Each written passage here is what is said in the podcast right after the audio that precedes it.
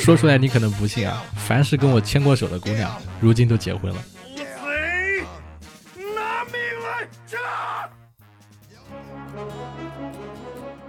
Hello Hello，各位朋友，你们好啊！我是活捉八师傅的主播八匹马。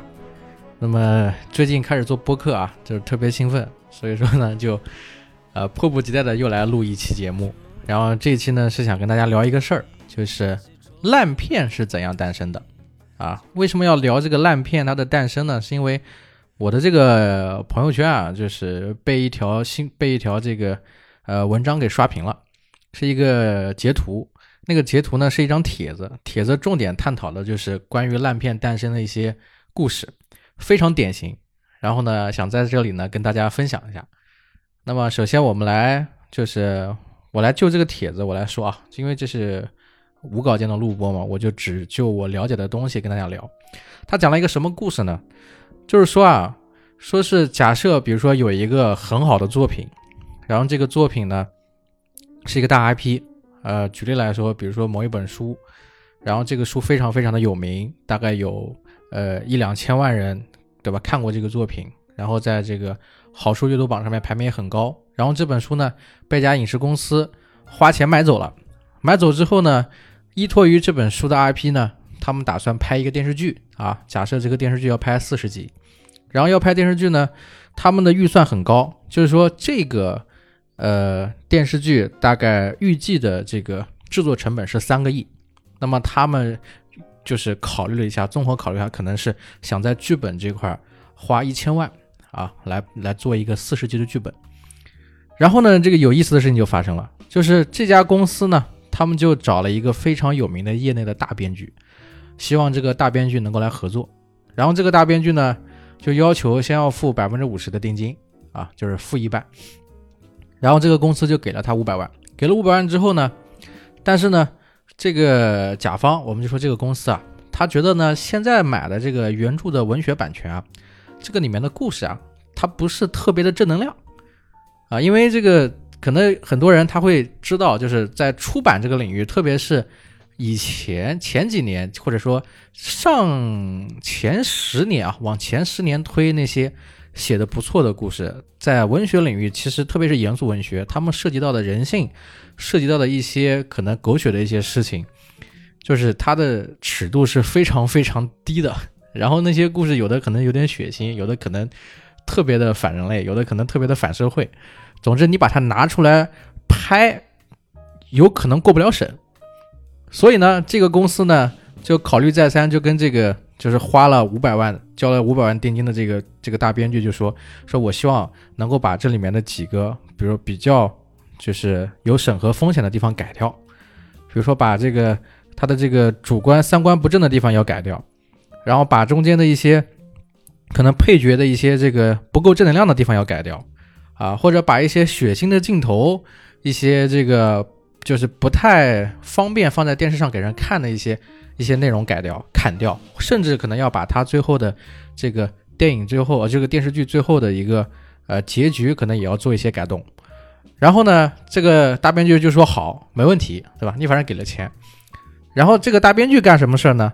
他就就是随便找了一个他自己手下的一个啊小编剧，就弄了一个大纲，根据他们改的这个东西去去做了一个大纲剧本，然后把这个大纲剧本就发给了这个甲方。这个甲方公司呢，一看就不乐意了，对不对？因为他觉得说，哎，怎么怎么你你改的这个大纲剧本跟我们想象中的那个东西完全不一样，对吧？但是这个大编剧心思心里怎么想？他肯定会想的说，说本来这个原著是一个特别好的故事，那你这个故事，对吧？你要求这么多，要把这个原著故事的内核都推翻了，甚至把一些可能不把一些可能觉得比较有趣味的地方全部都改动了之后。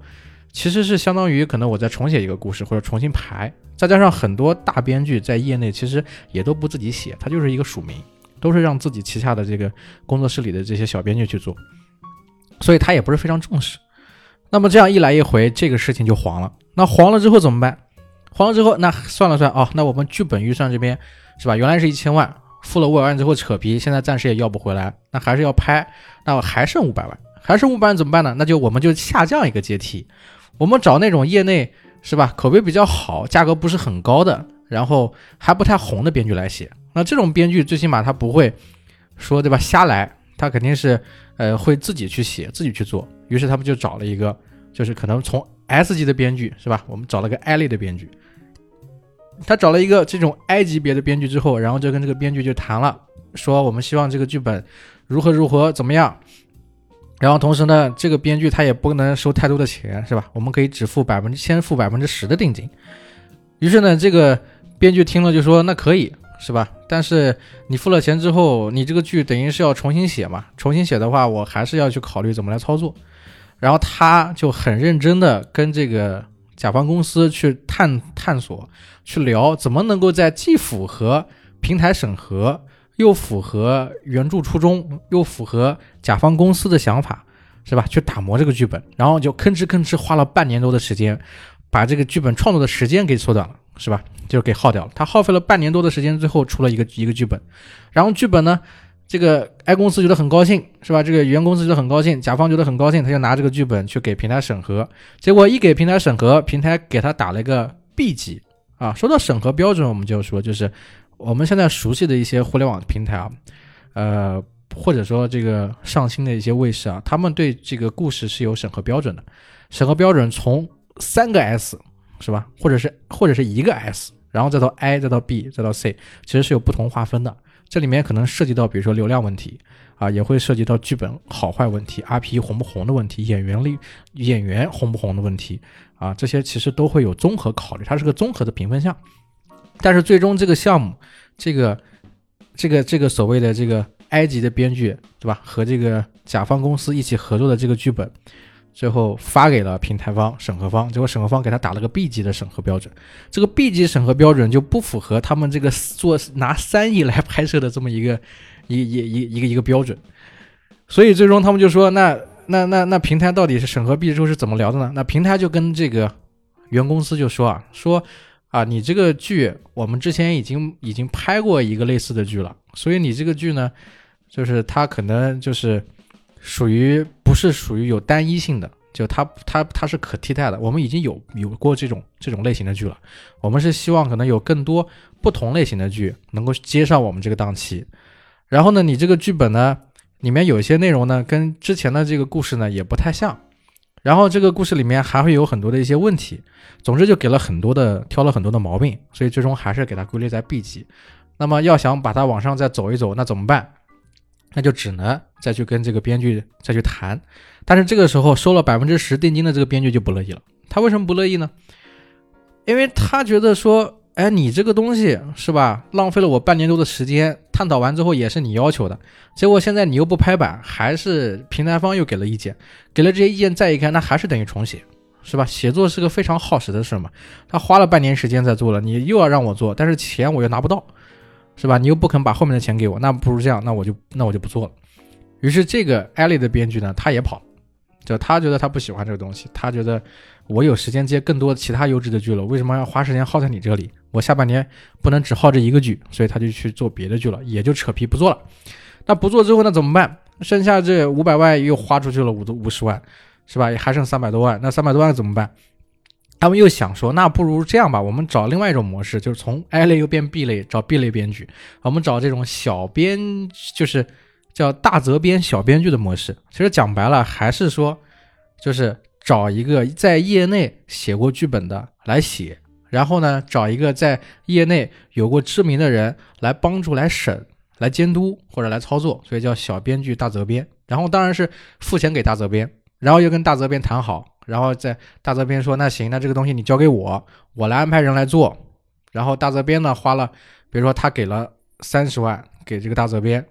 然后剩下可能付个六万给这个小编剧，然后大责编安排了一个小的编剧，可能入行三年，像这种编剧不出名，入行三年写了很多剧本，但是也没有署名或怎么样，然后让他们一起来操作，然后由大责编来负责，比如说整体的故事啊、内容啊之类的，跟小编剧一起来探讨，然后他们就一起就写了这个本子。但是写这个本子的过程中呢，制作方、甲方啊。然后他们呢就要考虑另外一个问题，就是双管齐下。因为之前他们已经跟这个平台方做了一个审核的博弈，对吧？审核这边也给了很多的问题，现在已经在让这个这个大责编跟小编剧的这种模式，让他们再去探讨、再写了。那么这一波他们要考虑的是怎么样能让这个东西过审。于是通过呢，比如说第三方公司啊，就是中国有很多的第三方公司，是吧？你开一个公司，这公司要注册，你不会注注册没关系，你找第三方公司，第三方公司的人天天就待在政府的那个办事办事大厅的附近。对吧？他们都有人脉关系，你你直接花钱给他，他帮你把流程全部跑完，最后你公司就注册下来了，是吧？所以说这个你要搞电视剧要过审也一样，在这个行业也有专门专门来做过审的公司，然后他们甲方就找了一个专门做过审的公司去运作，哎，跟这个平台方去谈判，最后把这个审核给过下来。所以过审之后，他们在这个中间就要考虑的是什么呢？就要考虑的是。哎，我这个戏的演员是谁？然后这个时候，这个甲方公司突然之间接到一个好消息，就是他们找到了一个非常非常红的当红小生来拍这部电视剧当主演。那这个当红小生要价八千万，是吧？他们三个亿的投资啊，一千万的剧本费，然后还有八个，然后然后这中间有八千万是付这个当红小生的，是个流量明星。但这个流量明星的档期非常的赶，档期非常的赶，怎么办？是吧？他就要求说，那那你们这个编剧，不管你们怎么搞，立马就要开始帮我把剧本做出来，我们就要开始开拍，因为必须要赶上他的档期。而且平台方呢也给了一个审核标准，就是从 B 级评到了 S 级啊。为什么评到 S 级？第一个是这个剧本故事，你们按照我的要求来。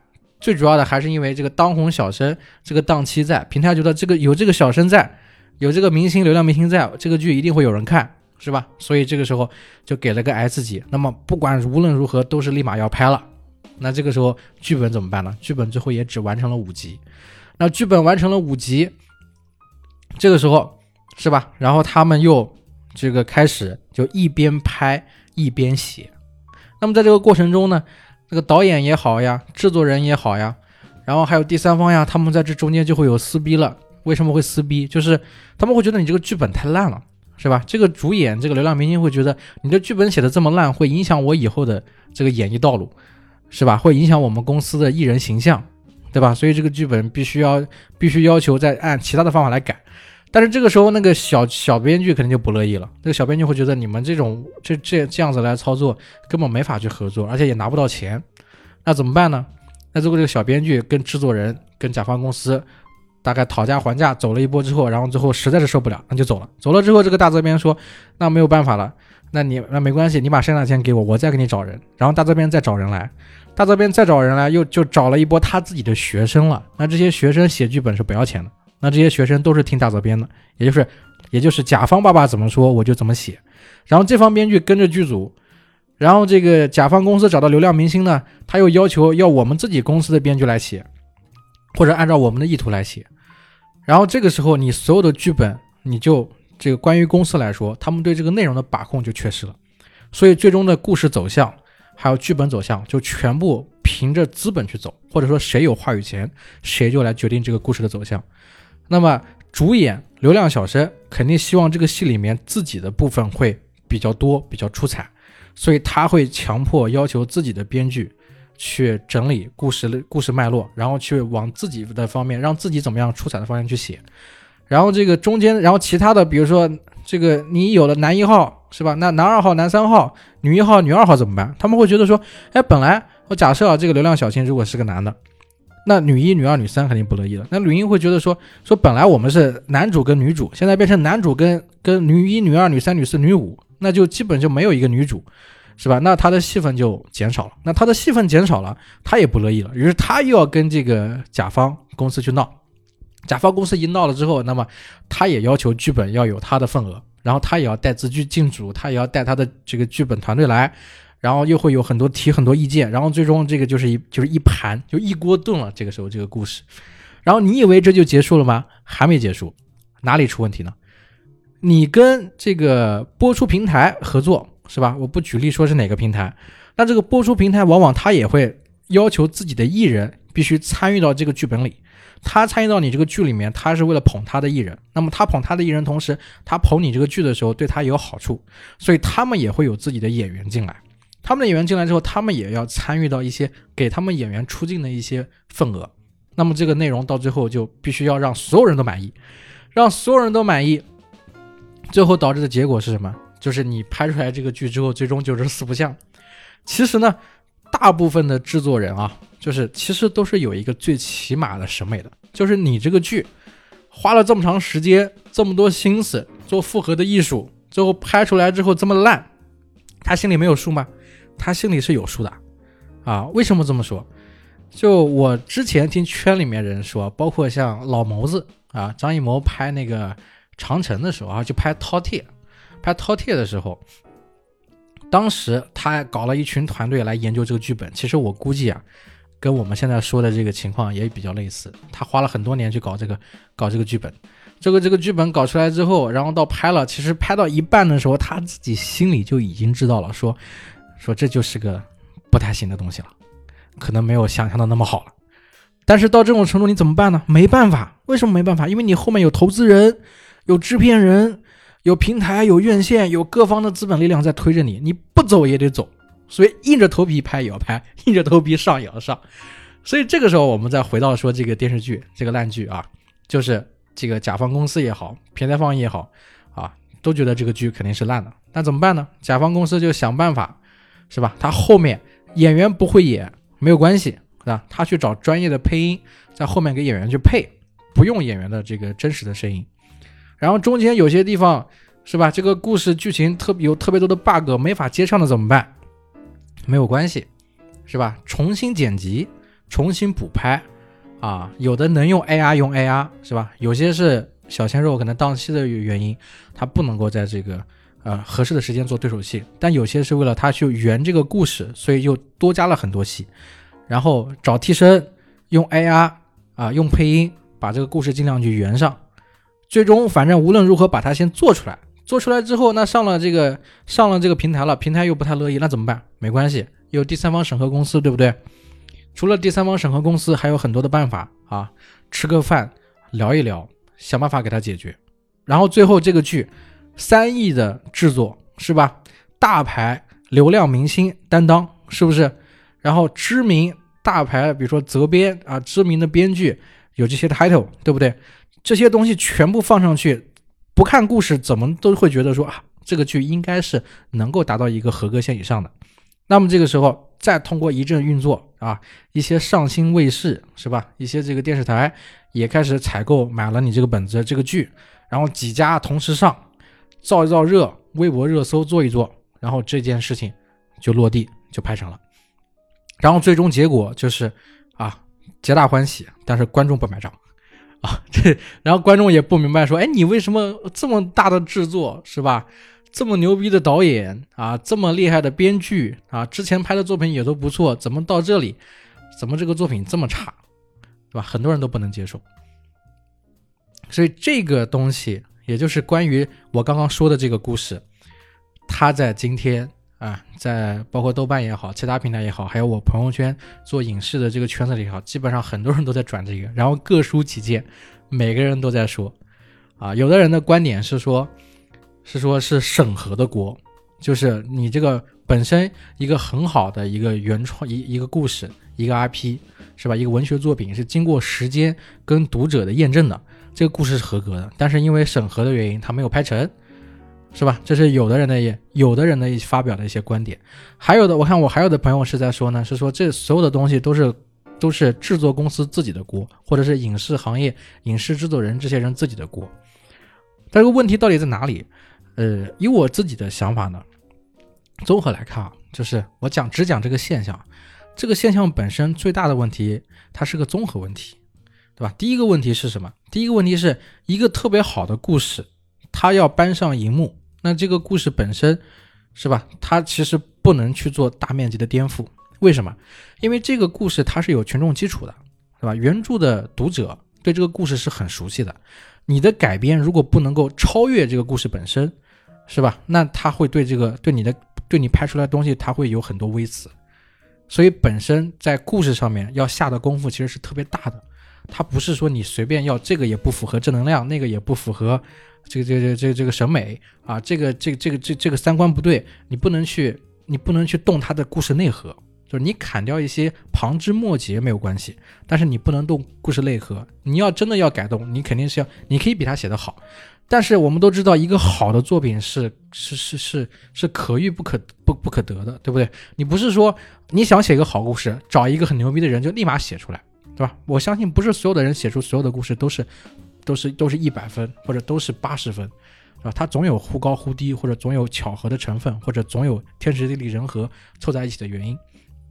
所以故事本身在编剧这块，在你对这个故事要做修改的时候，就一定要慎之又慎。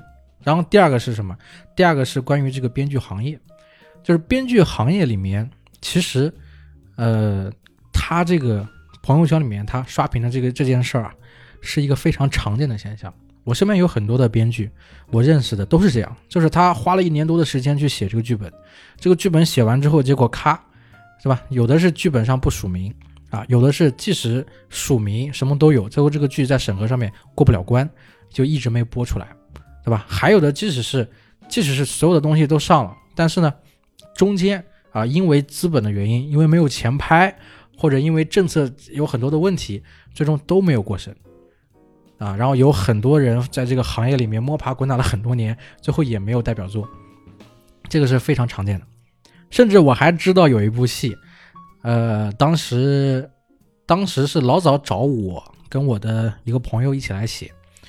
然后呢，请的是谁呢？请的是黎明啊，高圆圆啊，还有谁我忘了，就是找的是他们来主演。然后故事讲的是跟上海有关的一个故事，这我也不能再再说再说了。他这个剧后来我们看了一下这个这个大概的一个他们自己做的一个立项的大纲啊，这个故事真的特别烂，没法接。而且这个行业里面，投资方就是甲方是谁呢？投资方是做这个煤矿行业啊，做这做这种传统行业起家的，是光有情怀，但是对这个行业不是很懂。所以我们想了半天，最后没有接，没有接。但是后来没关系，过了大概三年多吧，然后这个电影它上了，真的请黎明来演了，你知道吗？真的上了，但是特别好玩。在国庆档上了之后呢，上大概上了院线也就。两天还是三天就立马全国下架了啊！全国下线了啊！为什么下线？我跟你说个好玩的事儿，就是里面那个导演啊，还有编剧啊，都不敢署真名。就导演跟编剧数的都是跟这个电影就是就一看就是就是假名，就一看就是不愿意透露自己是谁。就是导演都不愿意透露自己是谁，你知道吧？编剧也不愿意透露自己是谁，就是这么一个剧，这么一个戏，就真的很惨。那那我们聊到这里，还要说一说什么呢？就是还要说回这个话题，对吧？烂片是怎么诞生的？烂片就是在这种综合考虑的各方势力介入的情况下，然后给活生生的拍出来啊。那在这个过程里面，呃，这两天那个谁，那个张一山主演的那个《鹿鼎记》，是吧？那个这个剧上的时候也是一样，就是全读者全就是所有的观众都在说这个剧拍的烂。然后这个我看了一下豆瓣评分，也就二点二点六，大概是二点六还是二点七，就是基本上都是差评。然后呢，这个导演还不服气啊，这个导演最近还在微博发了条微博啊，他说他说这个锅说张一山是他所认识的，就是众多在这个年纪里面的演员演技最好的，然后他的演技是没问题的。然后你要然后他拍这个剧的目的是为了做一种颠覆啊，就拍这个《鹿鼎记》。他是为了拍给什么人看的呢？他是为了拍给一零后跟零零后看的，这是他的审美标准。他说是冲着喜剧的方向去做的。但是张一山自己呢，也对外公布说他也不是什么剧都能演得好，所以这两个是有冲突的啊，是有冲突的。然后从他这里面，我们又能看出一个什么问题呢？就是先不论是不是资本最终角逐的问题导致这个剧拍出了现在的效果。但是就好作品的一个分析来说，我觉得，呃，我还是能够说两句的。就是之前我在参加一个编剧协会他们的一个一个高峰论坛的时候就聊过，说好的故事的评判标准啊，它是有四点，就叫先声夺人、儿女情长、峰回路转、一波三折。那么金庸先生写的这个《鹿鼎记》呢，肯定是符合这个这个套路的。包括我最近在重新看他的这个《天龙八部》，啊，就是《天龙八部》里面的所有的故事情节，就你跟现在的网文小说去相去去比较，就是它这个东西当时是连载在他们的那个刊物上的嘛，然后其实就是它的这个情节，对吧？一环套一环，一环套一环，其实写的非常密的，这个故事能量信息也是非常密的，就是会让人不断的去想要往下看上去，不断的会有问，会会有会会有东西出来，会有矛盾冲突，也就是所谓的先声夺人，儿女情长，峰回路转，一波三折都是有的。那金庸先生《鹿鼎记》的故事是没有问题的，是个非常大的 IP，是个非常熟悉的 IP，大家看过很多版本啊，黄晓明的版本是吧？大概是豆瓣评分六分。然后这个大家最津津乐道的版本是陈小春的那版，那一版大概是豆瓣是在八点八点五分以上。然后稍微差一点的，比如说像张卫健也演过一版啊，那版大概有七分到七点五分。总之有很多人演过，包括这个啊周星驰。是吧？他的电影关于《鹿鼎记》的故事，大家都看过，对吧？每一个人都有他的故事，评分都都都不一样啊？为什么？是吧？为是为什么现在这一版张一山呢？他特别差？因为我也去看了，我发现问题出在哪儿？问题出在啊，也是在剧本内容上，它的改动是特别大的，对吧？前几集直接跳到皇宫，中间的剪辑有些地方也有问题，剪辑的很不流畅。虽然我不知道是不是平台版本或者是电视版本不同，但是。剪辑上面也是有一定的问题的，然后再一个从表演跟这个夸张的角度来说啊，我觉得张一山的表演他是很夸张的一种方式，就是几乎不是他正常的表演风格。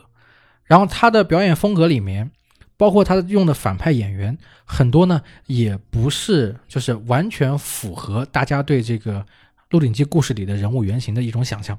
那么包括你比如说，我记得。《鹿鼎记》里面前前几集啊，就是那个海大富的扮演者田雨，是吧？其实田宇这两年是比较火的，他演过呃《恋爱先生》啊，《精英律师》，之前那个大火的《庆余年》里面，是吧？跟这个范闲之间的这种互动也是特别的出彩。然后在这个田宇的扮相里面，你会看到啊，就是海大富这个角色，海公公这个角色，其实是一个非常重要的角色。这个角色在前期对于这个韦小宝的。对吧？一些这这个行动趋势的一些塑造，或者说他是作为一个，就是逼迫他去去去去搜寻四十二章经的这么一个动机，让韦小宝最终跟康熙帝之间有了机有了有了相识的机会，然后包括跟皇后跟这个太后之间的一些这种较量，这个海大富在里面是有很重要的角色。海大富也是带他去这个进宫的人，但是呢，这个田宇的这个角色本身在里面的内容其实并不多。虽然他的这个服化道上面就是可能画的有点像丑角的那种，他的服化道是有颠覆的，但是表演上跟表就是他的表演上也是有颠覆的。但是呢，跟这个韦小宝跟主角之间的这种心灵上的互动没有的，就是他们两个之间，张一山跟田雨的表演是浮于表面的，之间是没有一个很深层次的互动的，你感受不到。但你看这个周星驰的那一版，是吧？周星驰跟这个。吴孟达之间的这种互动，这种感觉是完全不一样的。同样是一种夸张的这种戏剧的表达，但是完全不能同日而语，也完全不能作为比较。所以你会觉得说，你即使用了好演员，好像你也没把这个演员最终的这种化学反应，对吧？给他完完整的表达出来，是吧？两个人放在那儿不走心，就跟谈恋爱一样，你约会也好，干什么也好，你两个人在那里，人是在那了，但是各玩各的手机，各看各的抖音，对吧？最终你就没有产生一个化学效果，这个是很让人就惋惜的。那我们吐槽完这个，呃，这个《鹿鼎记》啊，呃，这个烂片呢，除了电视剧这边，其实电影呢还有很多不太一样。就是就是我们讲到资本问题啊，就是我之前，呃，在一九年大概七月份左右，当时呢介入了几个电影项目，是刚好我工作上面遇到了，就是他们在。对外融资，那几个电影呢，也是现在其实已经都应该是都已经拍完了，然后已经上映了。呃，包括像黄渤呀、胡歌啊、啊这个何润东啊，反正就是就是当时这些项目都是手上我都拿到资料，呃，是在对外寻求融资啊。然后呢，我当时就请教了一个万达电影的一个一个朋友，这个朋友他也是负责就是投资的，他当时就跟我说了一句话。他说：“你你这个项目你找投资是找业内投资还是业外投资，是吧？业内跟业外就完全不一样。业内就是懂行啊，知道这个这个东西怎么玩；业外呢就是完全不懂行，但是呢他有其他目的，是吧？具体是什么目的我也不好说，那可能是以投资为目的吧。就是这个电影项目啊，就很有趣的一点，是我这两年才发现的，就是呢。你很多可能在你组盘子之前啊，你比如说之前我们刚刚说的这个，是这个电视剧开拍的时候，它是在盘前，就是还没有拍完，没有杀青，然后呢就已经在组这个盘子了。但是我说的电影呢，其实有很多啊，它是就是它是已经杀青完了之后，再委托给第三方公司啊再去融资。我举个例子，就可能一个电影，就我们还是讲，它对外说它的成本是三个亿。其实呢，他可能三千万就拍完了，这样你知道吧？就是这个本子里面，不管是演员也好，还是这个导演也好，还是剧本也好，还是怎么样，其实制作费用是非常低的啊。如果他组盘是三个亿，他可能三千万或者五千万就把这个戏给拍了。拍完之后呢，他会把这个份额拿出来啊，给第三方公司，让这些第三方公司呢再对外去融钱，融钱融到三个亿，是吧？分股，比如分一百股。是吧？原始股分一百股，还是分一千股，还是分多少股？然后有人就花钱去买，买了之后呢，它是一个融资项目。融资项目大家赌什么呢？就赌这个东西是不是能上了院线的票房。这个票房分成呢是一半对一半啊，一般是呃五十三比四十七，好像就是大概啊，就一半对一半。然后这个一个三亿的电影，业内有说法，就是三亿的电影，你最起码要拍到八亿的票房到。差不多呢，这个项目才不亏，是吧？但其实这个不亏说的是后面就是接盘的这些人了，就是他杀青过之后，三千万拍完之后，剩下所谓的估摸三个亿，那些投资方他们可能不会亏，其实是这个意思，是吧？但是中间其实那些刚开始做这个本子的，花三千万拍的这些人，他们该赚的钱也已经赚到了，因为他融资了呀。他已经翻倍赚到钱了，所以真正的这个电影项目亏钱还是赚钱都不好说，是吧？有很多人在你没上院线之前已经赚得盆满钵满了，是吧？然后业外资金就等着看院线对赌的这个情况，是吧？然后有一些十拿九稳的一些电影人，我就不说名字了，他们觉得这个本子一定是没有问题的，故事也是没有问题的，拍出来就知道一定是能够爆的。有很多人你会看到。就是不点名，他们就会在之前就会要求，比如说他会拿他的这份，比如说薪资是吧，片酬放到这个股份里面，要求拿到更多的原始股，然后这个原始股上来之后，根据院线他去分账去分成，是吧？这是一种良性的循环的方式。当然了，大部分呢我知道的，包括是去拍网大的，是吧？往小了说拍网大的人，其实也都一样，就是他在没有上平台之前，他把他该赚的钱都赚了。啊，一个项目是吧？我之前遇到一个说要请李佳琦来拍，啊，是给了李佳琦五百万，李佳琦愿意出来，大概拍个多长时间？然后这个东西做完之后，其实在投融资这边他已经把钱都赚到了。至于这个剧什么时候会上平台，不知道，对吧？这是运作的问题，这是后续的问题。但是确实，在我认识的人中有大部分的这个影视从业者都是这么办的。就是，甚至有的导演演员都很简单，就我就赚我的这份这份工资，这份辛苦钱，是吧？就像有的有的有的这个编剧也一样，我就六万一集，是吧？我就十万一集啊，去接这个剧本，是吧？多的我也不要，是吧？署名我也不要，我只赚这个文字钱。有的导演呢，就是我只要赚我这个拍摄周期的工资就好了啊。有的演员就是我只要这个演演戏的这个片酬，至于红不红，至于这个剧好不好，我都不管。所以这个业内还是比较混乱的，这也就导致呢，不管你是故事也好，还是这个啊整体的这些资本介入也好，总之它不是一个我们想象中的很简单的，就是你写一个故事就完了的这么一个事儿，它是一个复合艺术，是非常复杂的啊。但是你要说说说国外怎么就能做得特别好呢？当然，并不是所有国外的月亮就比我们国内圆啊，只能说相对来说啊，就是国外它的这个。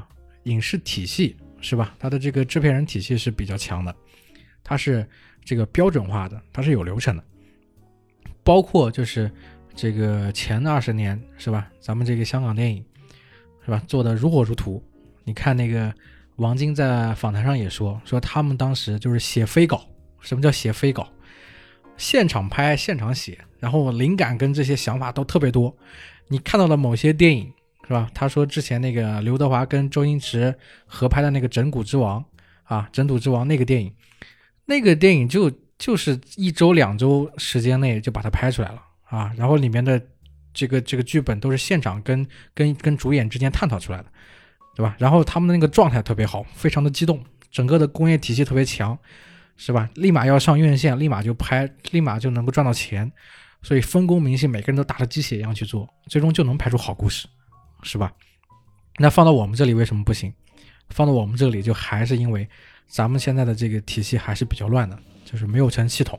你像编剧这个行业，是吧？到底他该拿多少钱，是吧？编剧的这个署名问题怎么解决，这些都是还没有解决的事情，是不是？那包括演员的片酬，这两年是吧？因为某些明星的原因，因为税的问题，现在打下来了。是吧？要求你不能够高于多少啊？所以整个咱们的影视行业任重而道远，是吧？烂片一定会有，但是我们还是要相信，我们这个呃整个的影视市场一定是会向一个好的方向去发展的。那么，OK，今天我又讲到三十多分钟了啊！这期节目就说到这儿，我们下期是吧？继续再聊一聊别的话题啊！我是八匹马啊，非常高兴你能来听我的节目。那么，请问？你们是谁呢？啊，有什么问题想要提呢？可以在评论区啊，或者跟我私信。好，那么就到这里，谢谢大家。